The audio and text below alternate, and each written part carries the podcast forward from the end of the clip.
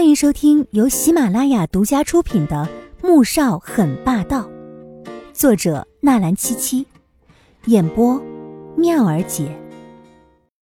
第一百八十一集。他打了个哆嗦，将包打开，又将文件从里面拿了出来，交给苏俊阳，起身离开了。芬迪，去开间客房，再叫服装店送套衣服过来。苏俊阳看向芬迪，交代了一气，转而看向季如锦：“你跟我上来，正好合同还有些地方要做修改。”季如锦只好跟了过去。到了客房，苏俊阳指着浴室说道：“马上去洗个热水澡吧。”“我我没事。”季如锦嘴上说着没事，脸却冻得发白，嘴唇更是有些发青，缩着脖子不停的发抖。进去。苏俊阳双眼一沉，充满了威胁。季如锦只好郁闷的走进浴室。芬蒂很快送了一套衣服过来。离开时，看到苏俊阳坐在落地窗前的沙发上看着文件，眼底闪过一道复杂的神色，转身，关上房门走了出去。季如锦洗了澡，穿着浴袍出来，便看到床上放了一个袋子。他打开一看，是一套新衣服。拿起之后，又到浴室换上，出来时，看向苏俊阳问道：“苏总，这套衣服多少钱？明天我还给你。”苏俊阳从文件里面抬起头看他一眼，淡淡的说道：“不用。”季如锦还要再说话，却被苏俊阳一记冷眼打住了。他动了动唇，心想：“不用就不用吧，正好省了一笔钱。你休息一下吧，待会儿有人送午餐上来。”苏俊阳看他的脸色不对，季如锦才不敢睡在这里呢。不用了，我还是回去上班吧。说着，拿起包和换下的衣服就要离开。你可以走一个试试，明天不用来上班了。苏俊阳看了一眼外面越下越大的雨，脸色沉了下来，冷声威胁道：“哼，你放心，我对你这种要身材没身材、要脸蛋没脸蛋的女人丝毫不感兴趣。”季如锦停住，深吸了几口气，才忍住没和苏俊阳吵起来，将包重重放下，躺在床上，盖着被子，闭眼装睡。可没多久，眼皮就难受的怎么也撑不住了。半个小时之后，苏俊阳等他睡着了，这才轻轻放下手中的合同，走到季如锦睡的这边，目光复杂而纠结的看着熟睡的他。缓缓走过去，朝他伸出手。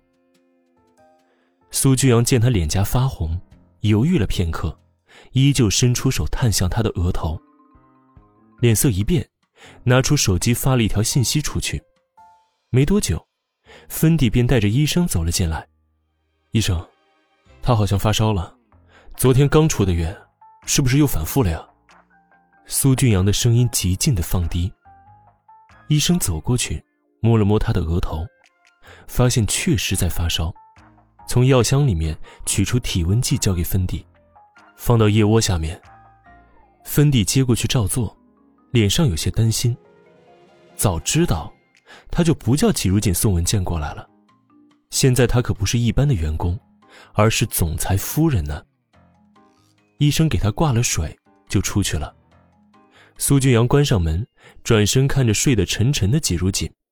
眼底闪过一抹复杂神色，脑子里想起那天在农家乐时，他不顾一切的跳进水中的那一幕，还有那天将他压在墙上时，心底生出的那股想将他占据的冲动。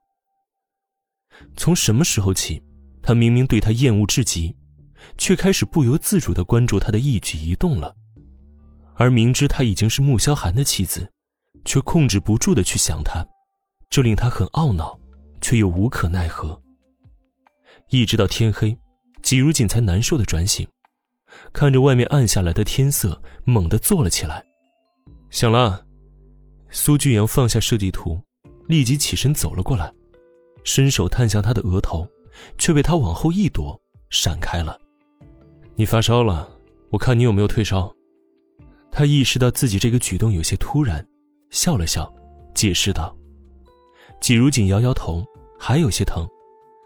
可能还有点低烧吧，回去吃点药就行了。很晚了，我该回去了。不然，要是让穆萧寒知道他和别的男人共处一室，指不定要发什么神经呢。再来一次像上次那样的事情，他这条小命可真的扛不住了。我送你。苏俊阳说着，走回了桌前，迅速将画稿收起，又拿起一边季如锦的袋子，率先走了出去。季如锦愣了愣，也跟着走了出来。芬蒂呢？他已经下班回家了。苏俊阳见他走的有些急，显然是步子跟不上了，刻意放慢了速度。你要不要先吃点东西啊？从中午到现在一直没吃东西呢。不了，我吃不下，回去让罗妈帮我煮碗面就行了。季如锦摇摇头，心情很是糟糕。怎么刚出院又生病了？车上，苏俊阳看着一直沉默不语、望向窗外的季如锦，动了动唇，终于忍不住的说道：“那天在游轮上，听说你和我姐发生一些冲突啊？”